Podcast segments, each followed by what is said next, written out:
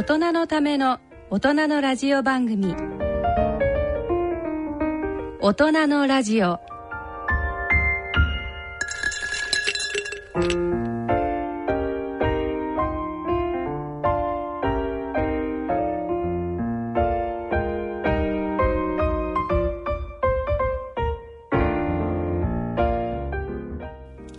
皆さんご機嫌いかがですか？安倍健人です。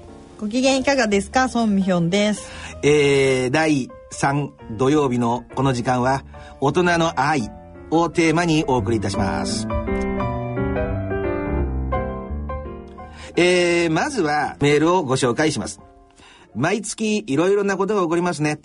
最近はセクハラ発言、記者会見の大泣きで地方議員の話題がてんこ盛りですね。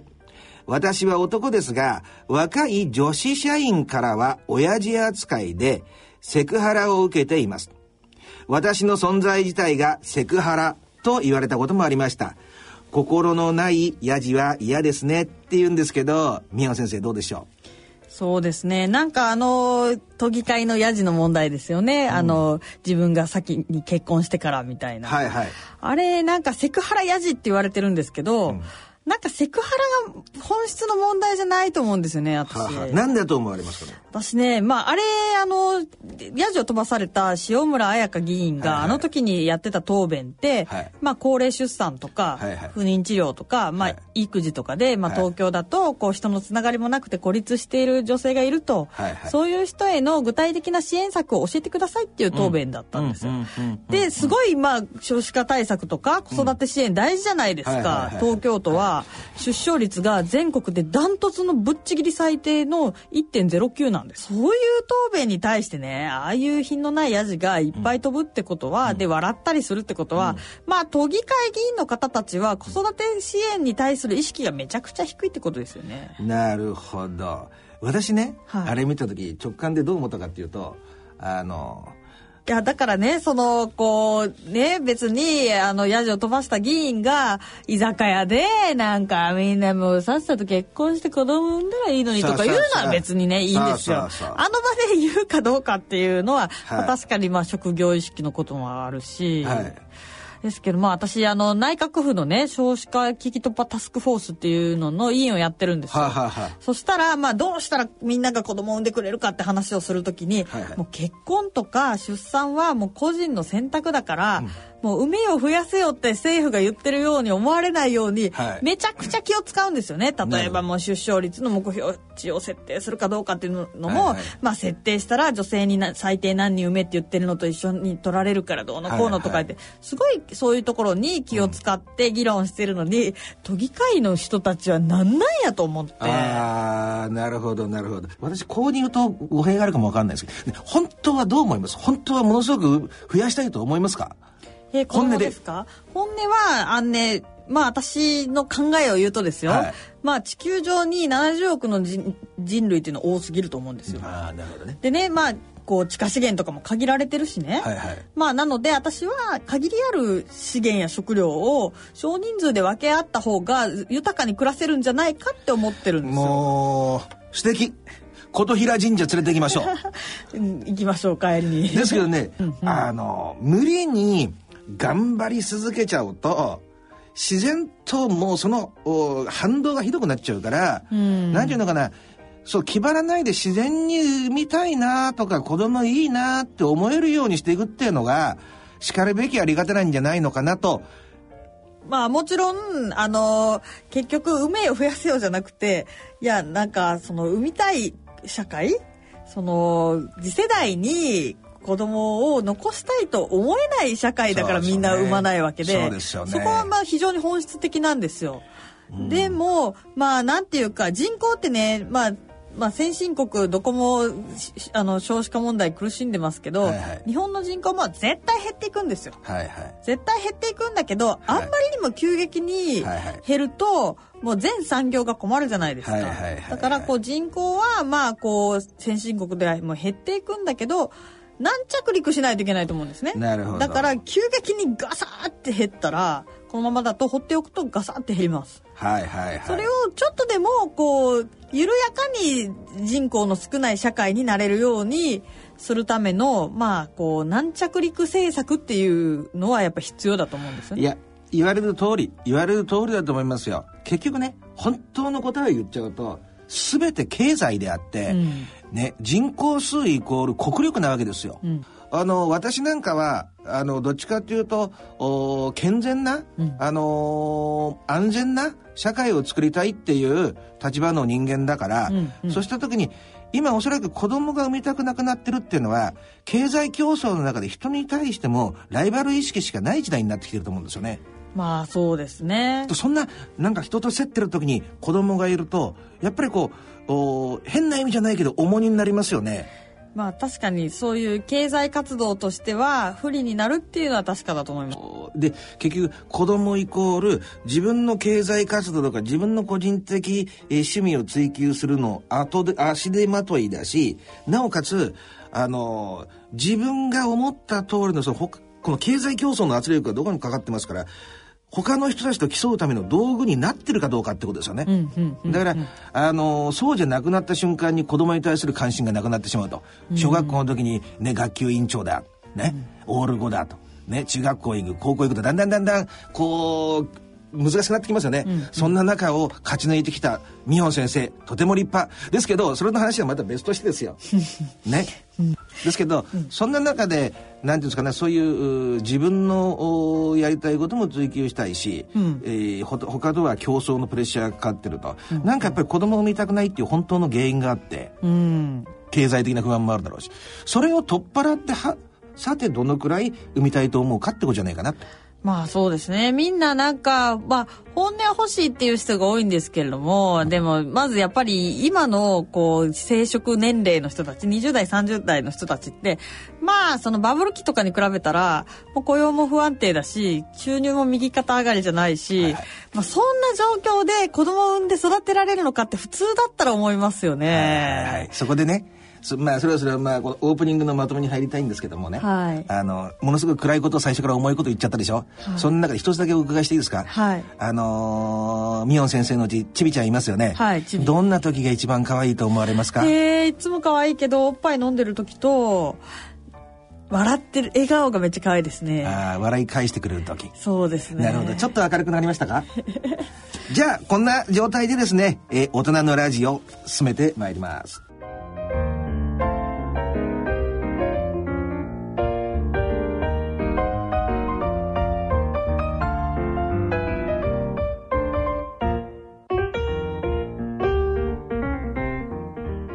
大人のための大人のラジオ。この番組は野村証券ほか各社の提供でお送りします。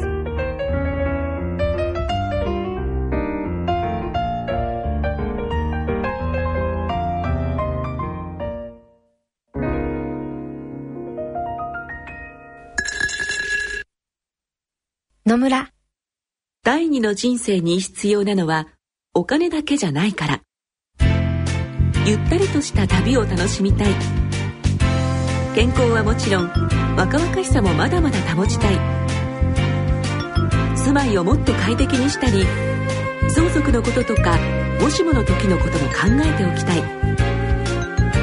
セカンドライフのために知りたいことってたくさんありますよね。あなたのハッピーなセカンドライフのために。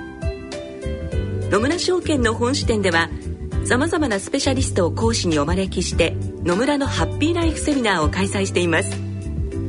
詳細はウェブで「野村のハッピーライフ」と検索してください。なお当セミナーではセミナーでご紹介する商品などの勧誘を行う場合があります。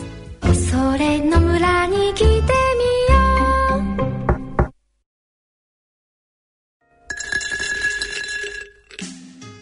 う。大人のための大人のラジオ心と健康のコーナーです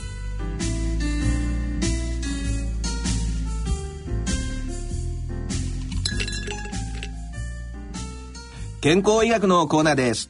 第3土曜日のこのコーナーは、大人の愛、大人の医科学をテーマにお送りします。メールでの質問が来ておりますので、紹介したいと思います。神奈川県の匿名希望の方からのメールです。えー、妻の体が気になり、メール投稿をさせていただきます。先月、妻、過去40歳が痛そうな面持ちでおりますので、何か病気かと思い聞いてみましたところ、生理痛がここ数ヶ月非常に痛む。とのことで、ここ数年は徐々に痛みが増してきているようです。いい年をしてお恥ずかしいのですが、生理痛は例えばどのような痛みに近いのでしょうかまた、だんだん増してきているというのはどのような状況が考えられるのでしょうか我が家には子供もおらず、お互い仕事に追われる毎日を過ごしておりました。これまで、えー、妻に無関心でおりましたこと反省しきりです。生理痛についてじっくり教えてもらえないでしょうかと。なかなか、あのー、まああ、真面目な深刻な悩みですよね。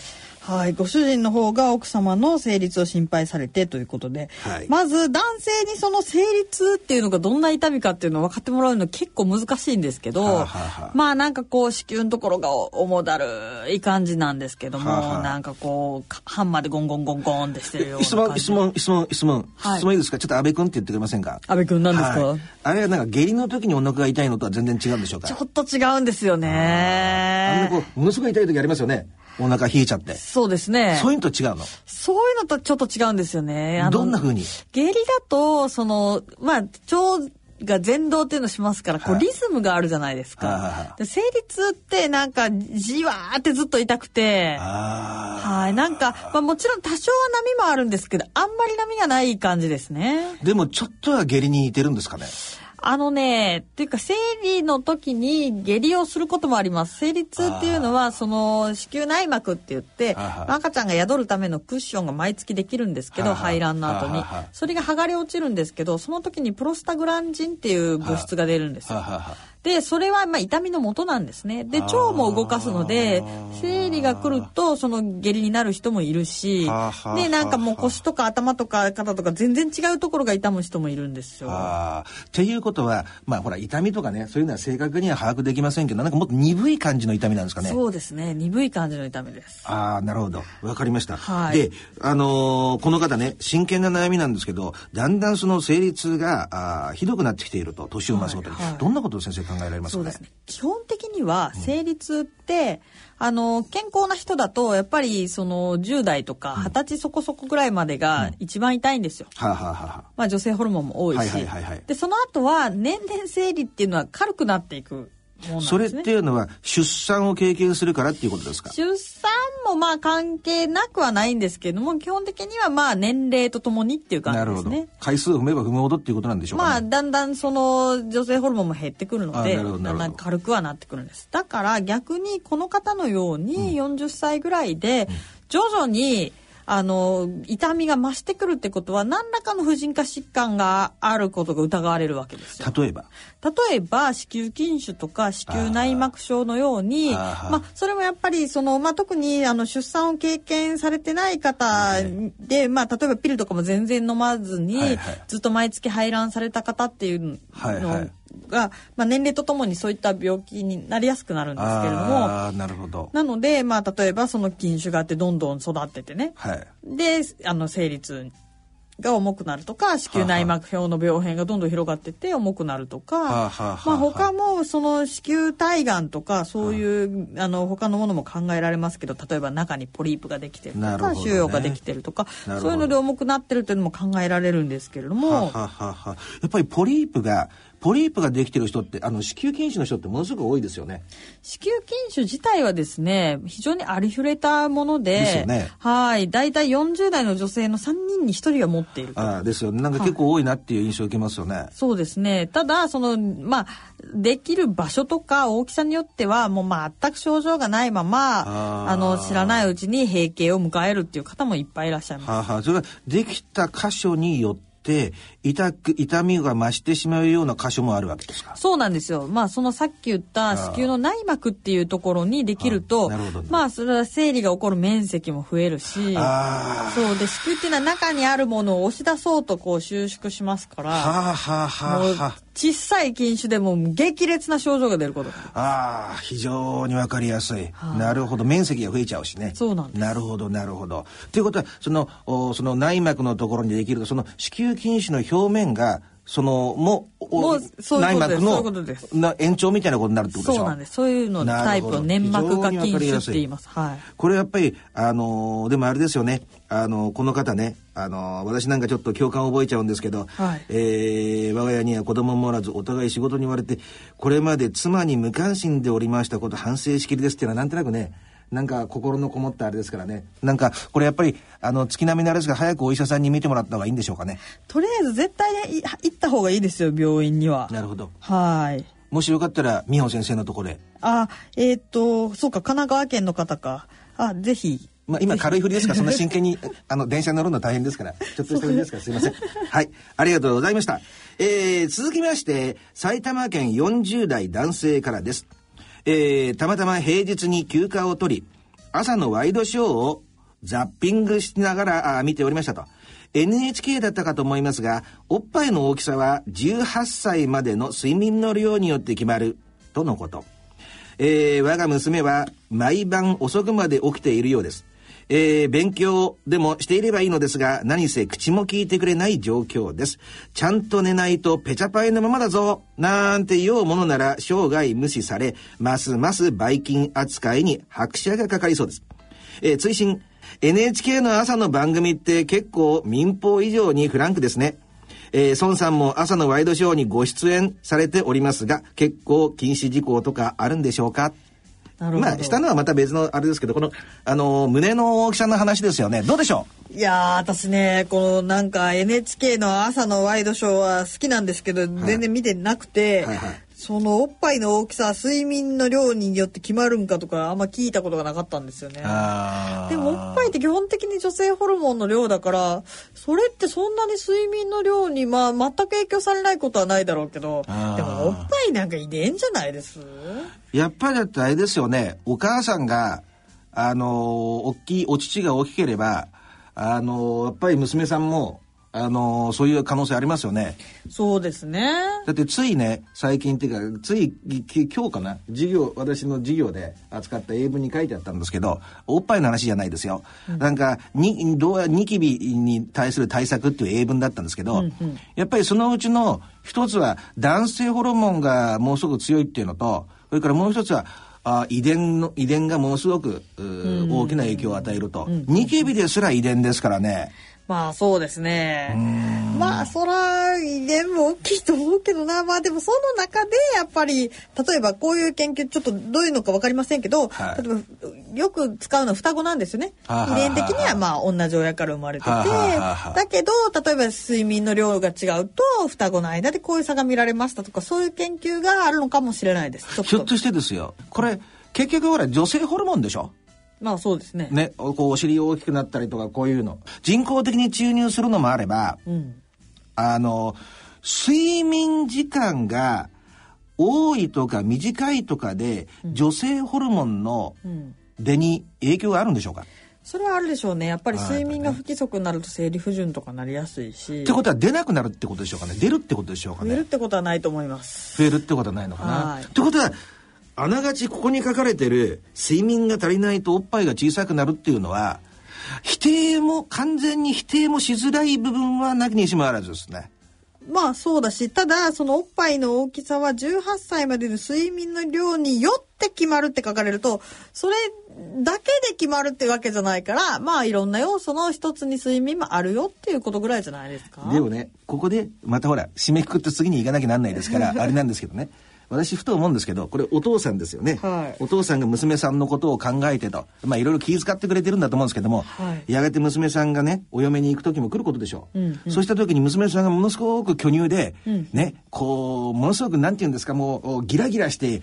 なムンムンしてるとしますよね、うんうん。すると基本的に周りにたかってくる男性たちもそういうのを求めた男性たちが来ますよね。そうした時にそういう娘の性的な魅力だけにくっついてきた人と夜「君最近どうかね?」とかって飲むのは楽しいのかなって思っちゃう そんなちょっとねあのまあね、確かに私もまあおっぱいは全然ありませんけどなんかあったらよかったなとか思ったけどでもおっぱいに群がる男とかめんどくさいよなとか。そうですよね。ねえ。でもねそこがミヨン先生の素敵なところ。私が一生懸命そういうことを聞くのを避けてたのに 自らね切り出してくれるっていう本い当にもう。やまあラジオやからねとか言って。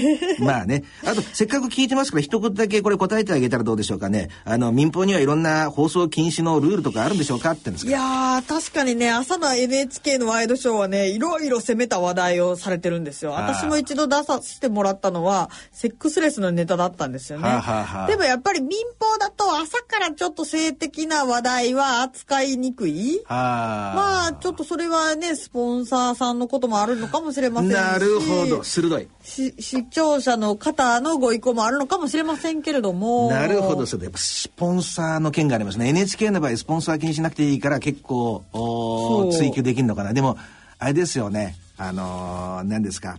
この、私にしてみたらね、放送禁止の話で、ちょっと次飛ぶ前にですよ。このラジオ日経の番組で NHK、NHK って繰り返すことがちょっと放送禁止なんじゃないんでしょうかね。と、まあ振っておいまあ、て、NHK だからいいっていう で、ミヒョン先生、はいあの、結構見逃せないのが、その、寝ないとペチャパイのところはいいんですけど、そんなことをもし言おうものなら、生涯無視され、ますますばい菌扱いに拍車がかかりそうですと、こういうのを苦しんでるサラリーマンの方、おおお父さん方ね、多いんじゃないかなと思われるんですけど、あの、ミヨン先生のうちなんかどうだったんでしょうね？ええでももうお父さんなんて、まあこれ娘さん何歳かわかんないですけど、はい基本売金扱いでしょ。あ、そうなんですか。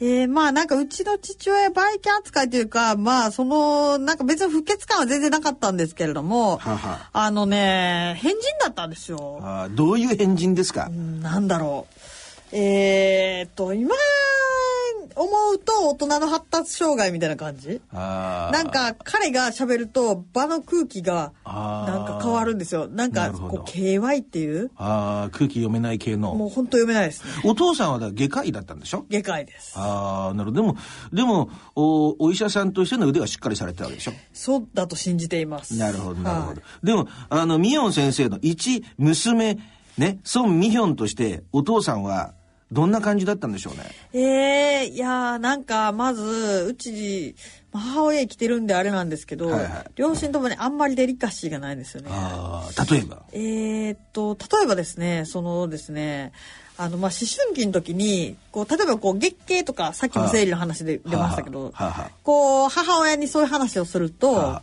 母親はですね父親にですねなんかそういう話を言うんですよ。なんかお医者さんだしなんかでもこっちにしたら父親になんか生理の話とかも全然してほしくないじゃないですか。はいはいはいはいなんかそんなんでもなんでお父さんにいいよみたいななるほど。お父さんに、直接何か相談されたことはありますか？一切ないですね。いや、その、その、その、そのお体の発育とかのことじゃなくて、例えば進路とか生き方とか、お父さんこれどうなの？進路生き方をお父さんに相談。はいえーいや、実はうちの父は、私が二十歳の時に、もう他界してるんでかれこれ18年ぐらい前か。はいはい。になるんですけれどはあも、はあえーっとですね、父親に私から何かを相談した記憶っていうのは、えー、多分ないですね。なぜならば、私が相談する前からめちゃくちゃ口を出してくるんですだからこっちからお父さんにお父さんとかってやるのは、なんかおねだりする時ぐらい、なんたらが欲しいんだけど、とか、どこそこに行きたいんだけど、みたいな。はあ、どんな風に、どんな風に入り込んでくるんでしょう、お父さんは。え、もうお父さんは、例えば、ものすごい具体的な話してください。はい。まあ、ものすごく具体的に言うと、とにかく医者になれと。ああ、なるほど。いくつぐらいの時から？え、もう、あれですよ。もう、小学校ぐらいの時から。うわーで、それだけで止まんないですよ。もっと具体的に入ってくるんでしょ？まあもちろん家から通える国公立大学しか受けてはならぬうちにはお金がないからだっていう。話をずっとして、まあもちろん医学部ってなんかまあ今はもっとそうですけど、なんか私の頃も結構偏差値が高かったんですよ。はあ、はあはあはあで、そうなるとやっぱりなんか、へえ、こんな地方大の医学部でもこんなに偏差値が高いんだみたいな感じでで、そもそも医者っていう職業がどんなのかもわかんないし、私としてはなんか、あの、結構生物とか科学とか理科が好きだったんで、なんかそういう理学部とか、なんかそういうのに行きたいなっていう気持ちもあったわけですよ。でもそしたらもうなんか弾圧するんです。なるほど。それって、ね、おあの、ミヨン先生のお父様は、あの個人病院だったんですか？いえいえあの勤務医です。あじゃあ後を継いでもらおう的なのとはまた違いますよね、まあ、完全に、まあ、子供が医者になったら自分は将来子供の心配をしなくて済む。なるほどあとまあなんかほら親子代々お医者さんみたいなやっぱりちょっとなくはなかったんでしょうねきっとまあ、親子代々っていうか、まあ、うちはその韓国なんですよ両親ともに。はあ、はあはああの、まあ、日本生まれなんですけど、はあはあ。両親ともに。はあはあ。そうなると、まあ、今はそんなことないんですけど、昔は、まあ、医者とか弁護士みたいな免許がある職業かそれかもう自分で経営をしないと、普通に就職はできなかったんですね。なるほど。公務員とか当然なれないし、まあ、選挙権もないし、はいはいなので、その、まあ、こう、食いっぱぐれないようにするためには、ー。医学部に行くのがいいんだ。医学部に行かないとし、もう、あとはもう、フリーターになるか、なんかそういう、なんか非常に極端な感じ。なるほど。そういうなんか社会的な事情も若干無意識のうちに意識した部分もあるんだな。でもちょっと一つだけ聞きたいんですけどさっきのこのこの方がねあのはい。40代の埼玉の人ね、お父さんは娘さんに対してどういうふうな対応をするのがいいいいのかっていうことをちょっと教えてあげてください。ね。まあ、とりあえず、あの、思春期の娘さんにですね、性的なことは一切喋らない。なるほど。えもうそんなの性的なはや話をお父さんと共有するとか、はえ何の必要があるんですかっていう。あじゃあもうもっと具体的に聞いていいですか、こうテレビ見てますよね。ちょっといやらしい場面になったりすることありますよね、お父さんが見ていておお母さんがいてで娘さんが2人います、えちなみにそのいやらしい場面っていうのはどういうのなんですか？例えば映画とかでなんかこういうベッドシーンとか。はあはあはあ、はあ。ね。なんかあのなんか洋画劇場みたいなやつで。そうそうそうそう。出てくる時ありますよね。ものすごい気まずいあのあのシーン今でも忘れない。ありますよね。どうしたらいいんでしょう？お父さんとしたら。えもうお父さんもポーカーフェイスでお願いしたいんなるほですけど。ど。逆にチャンネルとか変えない方がいいえそう反応しないでほしいですね。あ何の反応もいらないわけか、もう大人になったらこんなものにな何を動じる必要があるんだみたいな。あーでもちゃんと答えになってますよね。これはあのミヨン先生サイコパスに対する対応と一緒だっていうことですね。あー確かに。なるほど。お見事でした。ありがとうございました。どうもどうも。はい、えー、続けましてですね。えー、と東京都30代男性。ラジオネームムッツリーマンの方からとなかなか自分で考えてるんですから本当にそうなんでしょう、えー、行ってみたいと思います。日進月歩のアダルトビデオを参考にしながら日々性の技の研究に励んでいる正統派むっつりつけべの会社員のものですと、うん。ここで読むのやめてもいいですか？ああすいません。冗談です。私が近年驚きを覚えたのがえー、電マであります。電マっていうか電動マッサージですか？ということですね。私ちょっとこういうものに馴染みなので、電話でありますと。別な番組で孫先生は、このハイテクノロジーを否定しておられました。が、女優さんが浮かべるあの高骨な表情と、まあ、だから AV 女優さんでしょうね。が浮かべるあの高骨な表情と、その結末としての潮吹きに、嘘偽りがあるということなのでしょうかと。男性の射精と同じと捉えることはできないのでしょうかもしそうでないなら、この潮吹きという現象はどういう生理現象なのでしょうか？えー正義を追求するもの。これ正義と正義をかけてんじゃないんでしょうね、この人。正義を追求するものとして知っておきたいところです。推進。日々性の技の研究に励んでいるのですが、いかんせん、その技を試すお相手がいないことが現在の悩みどころですと。まあでもこの方は本当に真剣に悩んでらっしゃるんでしょうから、ミヨン先生の。そうですね。えー、まずですね、電マ、電動マッサージ、はい。あれをなんかこうセックスに持ち込むっていうのは全然近年じゃなくて多分20年前もあったと思うんですけど、ど。あのーまあちょっと安倍先生ご存知ないということですけど、はい。大体もうペットボトルぐらいの大きさでですね、こう上に丸っこいのがついてて、知りたくない。それで知りたくない。肩とかをこうゴリゴリゴリブイーンブイーンってする、まあバイブレーションが起こる機械なんですよね。で、もうまあ、はっきり言ってですね、ものすごく刺激が大味なんですよ。はあ。なので、まあ、あの、私あんまりそういうグッズとかは詳し詳しくて自分でトライとかはしないんですけど、まあそういうのばっかりやってる友達によるとその電動マッサージ機っていうのは、まあこう女性がこう一人でマスターベーションとかするときに、まあ普通だとちゃんとこう服を脱いだりして、あ。あの触ったりするんですけれども、もうちょっともう面倒くさいと。あこう家で仕事してる間にちょっと気分転換したいなっていう時にもうジーパンの上からあもうなんかもう面倒くさいからジーパンの上からしようみたいな。いう時に電動マッサージ機を使うっていう。要はまあそんぐらい大雑把っていうか大味っていうか強すぎる刺激なんですよね。なのでまあ女優さんが、まあ、例えば私もその例えばそういうアダルトビデオを見るとはい。その電動マッサージ機で女優さんが恍惚とした表情をしてるっていうとうわ痛そうやなとしか思えないわけですよ。なるほど。潮吹きって書いてありますけど、これ、これをやってるから、きっとこれっていうのは演技でできないんじゃないかっていうのがこの人の主張なんですけど。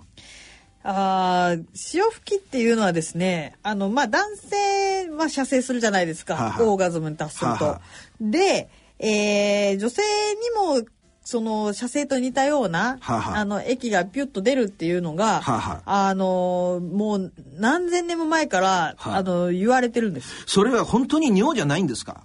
それはですね、一応今のところですね、あの、女性にも前立腺がありまして、はあ、はあはまあ、あの、膀胱と尿道の、こう、あたりにあるんですけど、はあはあ男性はくるみぐらいなんだ。はあはあ前立腺が。女性はもっとちっちゃいんですけど、はあはあはあまあちょっとだけ液体を貯められるんですよ。はあはあ、で、それが、そのまあ、その、オーガズムと別のタイミングの時もあるんですけど、はあはあその時にドッといきなり、あの、液が出てくることがあるんですね。ではあも、ほんの数、数、数 cc なので、なるほど。っていうことは、いや、私はそんなあんまよく知りませんけど、あの、くるみよりもちっちゃいってことはいっぱい出てるとしたら、そそれ間違いなく、あの、尿ですよね。まあ、あの辺に、あの、ビデオで見るような、ええバシャーっていうような、そういう、あの、塩っていう、まあ、液体を溜めておけるものって言ったら、もうあの辺りには膀胱しかないそうですよね。そんなちっちゃいくるみ状のものだったらそんなたくさん出るわけないから、それも明らかにだから、あの、失禁っていうことになりますよね。出勤じゃなくて失禁ね。あの、まあ、AV で、その、視聴者、見てる方にはい、わかるように出るっていう、潮吹きは、まあ、失禁ですね。なるほど。それ、それが分かっただけでも彼嬉しいんじゃないのかな？そうですね。でも私この方、あのなんか日々 AV を見ながら技に励んでいて、で、最後にその技を試すお相手がいないって、なんか試された方はたまったもんじゃないですよね。ああの、だから、その、失禁は、あの、まあ、例えばそういうね、塩を吹かせるのがお得意な男優さんとかもいらっしゃるんですよ。有名な方とかも。でそういう方が、その、しこう、塩を吹かせるテクニックみたいなのをはい書いてらっしゃったりするんですけど、なるほど。まあ、膀胱の裏を、こう、あー膣の中からこすり上げて、まあ、こう、圧が高まるから漏れちゃいますよね。なので、その、要は膀胱が失禁するっていうのは別に、普段おしっこして気持ちいいかっていうとそんなことないでしょ？でもね、美穂先生切れるな。あれはだから、もう、おしっこが漏れちゃいそうな時に上から膀胱を押してるようなもんなんだ。まあそういうもんですね。じゃあ、快感とは限らない可能性が大ですよね。うん、まああの、世間の一般女性の、あの、声を代弁させてもらうと、ああいうのが本当の快感だと思って塩を吹かせようと、あれやこれや試してくる男性とは、もうセックスしたくないですね。なるほどね。っていうと、まあ、真面目に答えると、彼が行くところはそういうのを受け入れてくれる、その性的プレイのできる、あの、ビジネスしかないってことでしょうかね。うんそれにまずこの方は本当に真剣に研究なさってると思うんですよ。はははなのでああいうものはそのこう要は視聴者を興奮させる材料としてのファンタジーであって、なるほど。生身の女性の体はそういうふうにはできてないっていうそれがこう一般女性のそのなんていうか教科書的存在だっていうふうになるほど。それそこは分けて考えていただけるといいかなと思います。。じゃあ答えをもう一回私がね、あのー一教育学者としてあの、はいまとめさせていただきますけども、はいこの潮吹きに関しては、えー A パターン、えーその、お液ですね。ん B パターン、尿があって、尿の方はおそらくは気持ちよくないだろうと。でもそっちの液の方は気持ちいい可能性もなきにしもあらず、そうですね。で、彼の場合には、えー相手がいないっていうことで悩んでいるけれども、それをいきなりやっちゃうと、ものすごく悲惨な結果になると。そうですね。そのお相手には速攻振られると思います。なるほど。こんなおまとめ方でよろしいでしょうか。えー、孫先生ありがとうございました。えー、番組では大人の皆様の愛の悩み、特にセックスの悩みに関するご質問、ご相談を受け付けております。番組で採用された方には、孫先生のご著書をプレゼントさせていただきます。まあ、漏れなくですね。また、頂戴いたしました質問は、プライバシーに十分配慮し、取り扱わせていただきます。全くの匿名でも十分可能ですので、どしどしお便りをいただければと思います。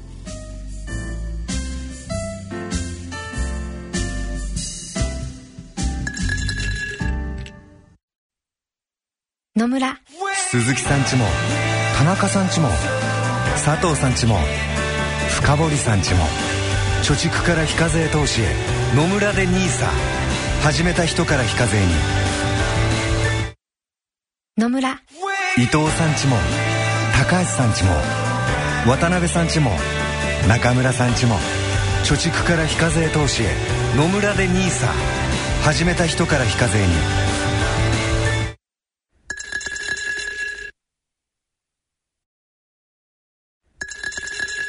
社会病理のコーナーです。前回はサイコパスについてお話しさせていただきましたと。えー、サイコパスですけど、おミホン先生どんなことを覚えてらっしゃいますか？えー、っとなんだっけ？あの、感情がね、欠如してるって話して、特に罪悪感と、おあと共感ね。だから、社会で生きていく上で絶対必要なことですよね。相手こうやったら嫌がるかなとか、相手こうやったら痛いかなとかね。とか、で、それを実際にやっちゃった後も、ああ、悪いことしちゃったかなって。これって、安全な社会にとってはもう、最も大事な要素ですよね。それが欠落しているっていうのが基本的にサイコパスなんですよね。なるほどでね、えー、お便りが来てるようで、まあメールですね、が来てるようなので、ちょっと、おそれえーに沿ってお答えしていきましょう。東京都内、勤務医の方からのメールです。えー、私が研修医の時代、某大学病院での体験です。某教授が、ある一人のレジデントに向けて、何かにつけ他のレジデントのいる前で叱責し、えー、人格否定をしておりましたと。人命を預かっているとはいえ、少しやりすぎなのではないかなと思っておりましたがと。今から考えると彼はサイコパスだったのかもしれません。ちなみにそのレジデントは患者さんに慕われるいい医師になっていますよ。まあこの方自体はとても優しい人なんでしょうね。はあまあ、これね、あのー私思うんですけど、まず、最初にね、プロとして言っておきたいのは、えー今そのレジデントのかだった方がものすごくいいお医者さんになってるって話ありますよね。はいで、そうなんです。このね、あのーサイコパスのターゲットになってしまう人には、全く何の非もないわけだから。だから、そこのところに何の原因もないわけ。うんだから、あのーこのおレジデントのいじめられたこの方がね、あのー今、立派なお医者さんになってると、人のことをいじめたりしないとか、そういうのっていうのは、あのーある意味当然のことでもあるわけ。被害者の側には何の非もないっていうことが一つの鍵です。それでね、これだけの条件で、えー、サイコパスなのかどうかってわかりません。でね、特に気をつけてほしいのが、サイコパスってそんなにたくさんいるわけじゃありませんから。クラスに一人ぐらいマイルドサイコパスがいるかもみたいなそんな感じで考えてらした方がいいでしょうね。本当にやっぱりね、あのーまあ、あー少ないパーセンテージですよ。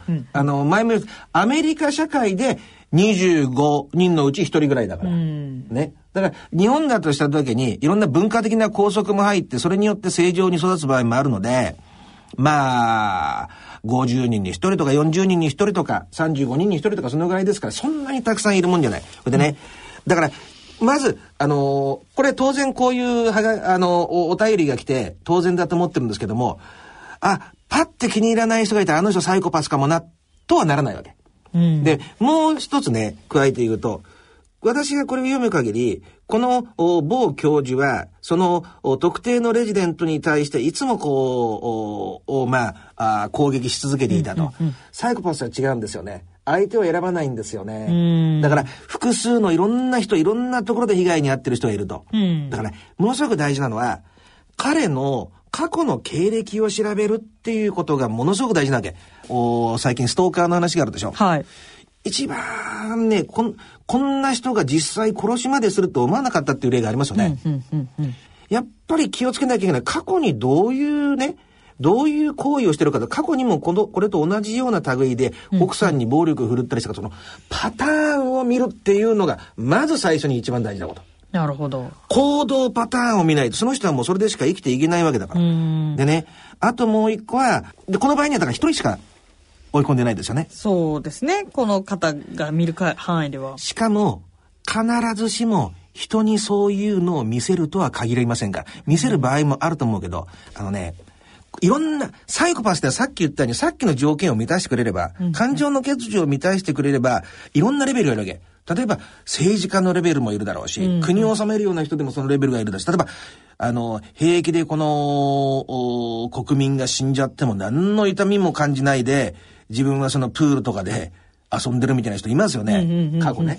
そういうタイプもいれば、もっとちっちゃいレベルの会社の社長レベルもいるし、あの、ちょっとした係長レベルもいるし、全然仕事のできない、あの、紐レベルとかそういうのもいるわけで、そのシステムだけは不動なんですけども、あと置かれた状況によって違うと。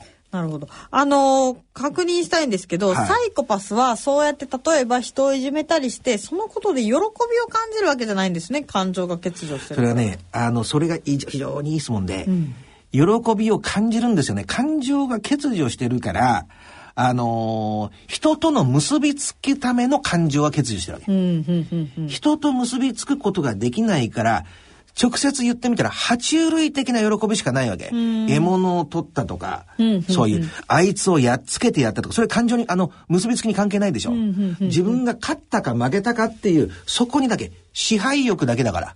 なるほど。じゃあ、それはあるんだ。じゃあ、ある一人弱そうな人を見つけて、いじめみたいにして、やっぱり喜ぶっていうのはサイコパスかもしれないわけ。だけども、宮野先生とてもいい点をついて、あの、普通の人よりもやっぱり感覚が麻痺してる部分があるから、より強い刺激じゃないと満足できないわけ。うんうん、それゆえ、あの、もっと高い刺激、もっと強い刺激、もっと強い刺激、言ってみたら、麻薬患者と同じなんですよね。もっと高いドーパミン、もっと高いドーパミン、もっと高いドーパミンって思ってるうちに、墓穴を掘って周りからなんかあいつおかしいなってなって露呈しちゃうっていうのがね、あり方なんですよね。なんで、あの、ここでのポイントはね、相手を選ばず複数いるかどうかっていうことと、あの、ただ、あ馬が合わなくて気に入らなくていじめてたっていう可能性もありますよね。うん、両方あり得る。で、ちょっと二つの目の、まあ、はがきね。いいですか？あメールですね。ごめんなさい。愛知県30代匿名希望の方。えー、泣いた県会議員の方、うん、理系女性で研究論文に、えー、疑義を呈されておられる方、うん、最近はあ公の場で泣く姿を多く目にします。これらの方々でサイコパス的な方もいるのでしょうか。あ身近にも都合が悪くなると泣く女性社員がいますが、後で舌なんか出したりして、実際にはケロリとしたりしているんです。この女性社員もサイコパスなのでしょうか基本的には思ってらっしゃる方のほとんどはサイコパスじゃないと思いますよ。もっとね、あのー、もっと特殊なタイプ。私、あのー、批判を取れずに言いますけど、和歌山カレー事件の、あのー、林真澄さん。あれがサイコパスの原型ですね。典型的なタイプだと思います。なるほど。今も、あのー、私の知り合いがいて手紙でやり取りして、ずっと私はやってない、やってないって言ってるんですけども、うんうん、それが前に話しました通り、あの、追い詰められた時に、えー、情に訴えて弱い人間のふりをして逃げようとするというふりを使うと。でね、さっきの1件目のメールがあったでしょ、うんうんうん、あれの中で言いましたけど、彼女の場合には自分のところで使ってた人とか、あの、近所の、あの、同じ、えー、町の中、町内の人を殺したりとか、保険金かけたりしてやりますよね。うん、で、気をつけてほしいのは、旦那にも毒を飲ませてますよね。こういうふうなことなんですよ。うん、だから、人に対する愛情とかそういうのないわけ。うん、でも結婚はするんだ。そう、道具なんですよ。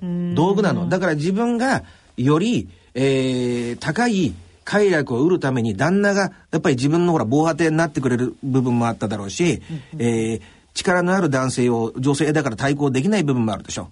だから、うん、でも旦那すら今気づいてないの。これなんですよね。サイコパスっつうのは。相手を本当に選ばないんですよね。で、追い詰められると、こう、泣くとか弱み吐くとか、あとは逆に逆ギレするタイプもいると。いうことなんですよね。じゃあこの2個目のメールの方で泣く姿を多く目にしますっていうのもこんな中でまあサイコパス的な人もいるっていうことですか？でもねあいいい質問でいると思うんですけどおやっぱり私が確認するとしたらこの人がいかに複数の人にこれまでやり続けているかっていうことと、あと、実際にはね、あの、今日話そうと思ったんですけど、あの、意外と陰湿なやり方を使うんですよね。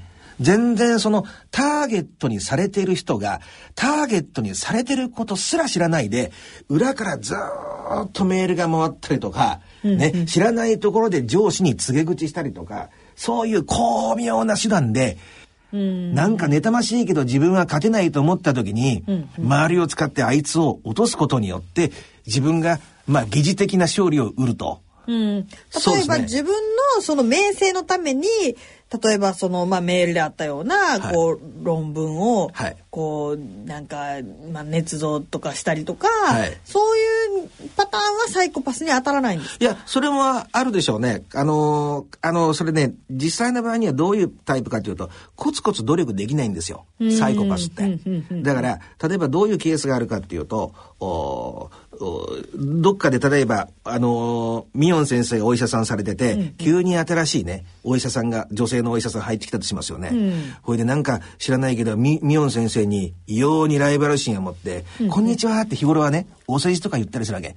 いいですね、テレビとか出て、なんか私も今度連れてってくださいみたいなこと言って、実際には裏で、ね、その病院の院長とかに、あの人この間こんなお金使い込んでました。とか、そういうことをやったりして、みたいな、そんな感じ。で、経歴を調べてみたら、実際にはその人は医者の経歴を持ってなかったみたい。な、そういうレベル、わかります、コツコツと、長いこと努力して、ね、あの、医学部を卒業して、医者の免許を取る。まあ、多少、多少のレベルまではできると思いますけど、本当にきついレベルまではできないっていうのが、そのサイコパスなんですよ、ね。なるほど。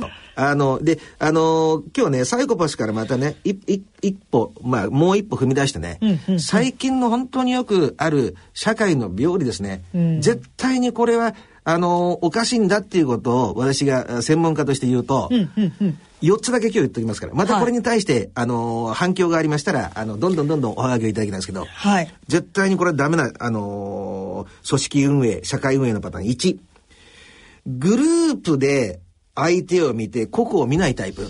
ああ、例えば、変な話、ほら、昔あの人在日だからとかそういう動きとかあったわけでしょ。うんうん、今もあるでしょうんだけど、あの、あの人は中国人だからとか、あるでしょ。ああそのララベルで判断するそうそう。だけど、あの、で、特に政治家っていうのはそういう姿勢を取るわけ。なんでかっていうと、国っていうのが自分の商売道具だから、国対国をぶつけるでしょ。だけど、ああやって日本と中国がぶつかってる時でも、個々の人でものすごくいい人いるわけですよ。それはいっぱいいるでしょね、中華料理屋行ってなんかものすごく親切にしてくれる中国の人もいるから、こ、個が見られなくてグループだけで片付けるようにしてるっていう姿勢は、ものすごく多いパターンの危険なタイプの一つでしょ。から、二点目が、あの、私的感情で、私的感情で政策を作ってそれを押し付けるタイプ。それなんか今の日本のトップがいや、私は何か匂わせてるわけじゃなくて、会社の経営でもあって、こういうことですよ。もっとわかりやすく言うと、実際にあった話ね。ある会社があって、そこにはずーっとそこの中で努力してきてる社員がいるわけですよ。で、やってきてる中で、成果が上がっている、努力もあるだろうし、成果が上がってない努力もあるでしょう。だけども、ありがちなのは、いきなり、経営者の友人だからっていうことで、それなりの肩書きで入ってきて、この文脈で何が行われて何が成功してて何がうまくいってないかすら見ないで現場を全く見ないで自分のイメージでトップダウンで今度こうしましょう。ああしましょうっていうあれを押し付けてくると。それっていうのは実際に良くなってるものはそれで生かすべきでしょ？ですけどもそれを見ないっていうことはものすごく社会的に危険な動きでそりゃそうですわね三つ目はもっと個人的なレベルなんですけど、えーものすごく有能な実績を残している人を政治的に排除するタイプ。はあ例えば、はいサッカーありましたよね。はい中には本田選手いましたよね。はい本田選手は、あの、チームのためにならないから外した方がいいって言った人もいたんですよ。ああそうなんですか？はい。ですけどね、その人が、ね、あの、その人がそんなこと言える立場にあるのかと。なかなか、あそこまで行った人間をね、例えば、もっとチームワーク大事にしてくれよとか、こうこうこういうやり方で動いてくれっていうふうなことは言え、言っていいと思うけど、政治的に排除しちゃうっていうことが、日本はものすごく多すぎちゃうと思う。あのーお私の個人的な考えじゃないですよ。客観論で言って、例えば、高橋直子。うん。金メダルを取ったんだけど、ん次のオリンピックにすら出れないっていうのはやっぱりね。やっぱりなんか政治的なものが見え隠れしてると思いますよ。なるほどね。それか、ら、あのーなんですかね、朝青龍。個人的な問題ありますよ。でも強かったですよね。めっちゃ強かったです。あのーもう一人の白鵬と並んで。うんだから、行いを正すべきであって、あれを外しちゃうってこと自体がもう自然競争が成り立たないってことだから、こんれはもう絶対主観じゃなくて、まあ、出る杭は打たれる的な。ただ、ものすごい素行が悪かったのは事実であって、それはそれとして別に始末すべきだと。なるほどでね。最後3点目。さっきの、あのーおメールにありましたけども、特定の人物だけいっつもいっつも攻撃するパターン。うん。これっていうのはやっぱりそこに、私が今挙げてる、グループしか見ないタイプ、それから、し流れを見ないで私的なビジョンをいきなり文脈なく押し付けるタイプ、それから、突出した能力のある人間を排除しちゃうタイプ、ん特定の人間だけを継続的に攻撃するタイプ。この4つっていうのは、現代社会にものすごく大きい、多い、日本社会に多い病理ですよね。なるほど。ですから、うんこれをね、やっぱりね、こういうのを少しずつそういうのがいけないんだってことを誰かがはっきり言って、そういうのをだんだんし、あの、なんていうのかな、排除していける社会にしていかないと、なんか、いきなりだってね、いきなりですよ、あのーもうすぐタッチーな話していいですか、ミヨン先生も堂々とほら在日だってことがあるでしょ、で私も立派だと思うし、私そういうのは全然ないっていうのが肌でわかると思うんですよ。もういろんな人にお世話になって生きてきたから。だけども、いきなり何か新しい経営者がトップダウンで入ってきて、やっぱりこれは日本人だけでっていう人もいるかもわかんないでしょ。まあ、経営者レベルではもうさすがにあれかもしれませんけど、でもまあ、こう、堂々とそういうラベルで判断されることっていうのはありますよね。ですよね。それって、ミヨン先生の人格とか能力とかと全く関係ないことでしょ。全く関係ないですね。でしょ、はい、それを、やっぱりね、日本ってね、もう、その、無意識のうちにそういう傾向がものすごく強くなっちゃう、あれがあるんですよ。だから、私も同じ日本人として、あの、そういうふうにならないように気をつけていかなきゃいけないですよっていう、あの、じゃないかなっていう話をしてるわけで。なるほど。だから、うん。ちょっと話がそれちゃうかもしれないんですけど、せっかくこの話が出たので、安倍先生に聞きたいんですけど、はいはい。私の知り合いのお医者さんで、はい。もうひたすらはい。韓国の悪口とか、はいはい。口汚く SNS で書いてる人がいたんですね。で、そしたら、ん。別のその共通の知り合いの人から聞いたら、実はその人が在日であることが分かったんですよ。なるほど。それっていうのは、はいあの、多々あることで、そういうのを権威主義者って言うんですよね。うんうんうんうんで、あのー権威主義的な人って自分の価値観をぐわーって上から押し付けるタイプの人っていうのは、ものすごく大きな特色があるんですよ。それは自分のことだけは棚上げにしてる。うんだけどそれはね、意図的にやってるんじゃなくて自分は本当に正しいと思ってるわけ。だから実際にあったケースを挙げると、経営者の人で、ね、私はもうね、あのーいじめとか、そういうのが全くない、うんね、うん。あのーいろんな意見が出てくる、そういう組織作りにしたいんだ、うんうん。って言ってて、ああ、いい人だなって思いながらも、どっかでちょっと何か自分に対して反対的なことを言った人間をそれで首切っちゃったっていう。わかります？よ。だから本人は、本当に自分がいい男だと、いいやつだと思ってるわけ。不利じゃなくて、自分のことだけは外れ、外してしまう、棚上げしてしまうっていうのは、権威主義者にはものすごく典型的な、あのーまあ、症状ですよね。私に言わせてみたら。ですから、先ほど言われたでしょ。あのーあのーおそのお医者さんが実際には在日だったと。んうんそれね、自分がもう在日だっていうことを知ってて、自分に対する自己不不安からそういうことを行ってると。だから、ヒトラーもユダヤ系の血が混ざってたっていう説がありますよね。うんうんあ似てる似てる。そう。で、あの、そういうね、自分に弱さがあると、自分をそこから切り離すことによって自分が安心を得ようっていうのは、非常にありがちな。なるほど。なんで、そんなことあったらね、はいあの、またもうちょっと、この番組、深く掘り下げてって宮崎さんいいんですよね。次回からいきなり来たらなんか全然他の人が話してたなんてことはないですよね。ないですよね。す、す申し訳ないですけど、ミヨン先生だけは残してあげてください。よろしく。まだちっちゃいちびちゃんがいますから。野村鈴木さんちも伊藤さんちも高橋さんちも中村さんちも渡辺さんちも田中さんちも佐藤さんちも深堀さんちも貯蓄から非課税投資へ野村で NISA 始めた人から非課税に。大人のための大人のラジオ。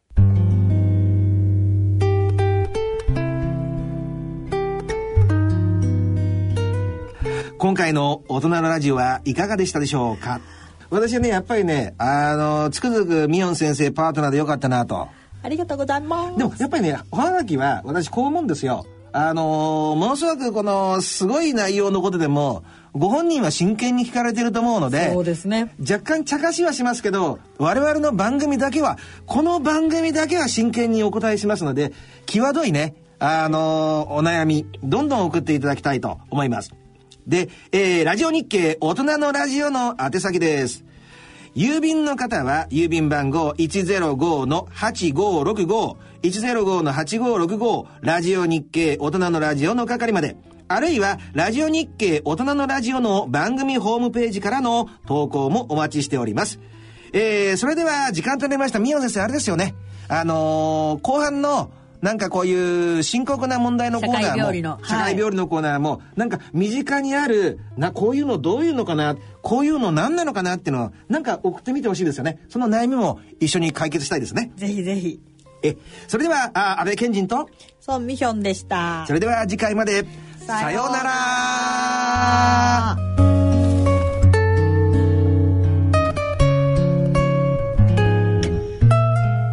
大人のための大人のラジオこの番組は野村証券ほか各社の提供でお送りしました。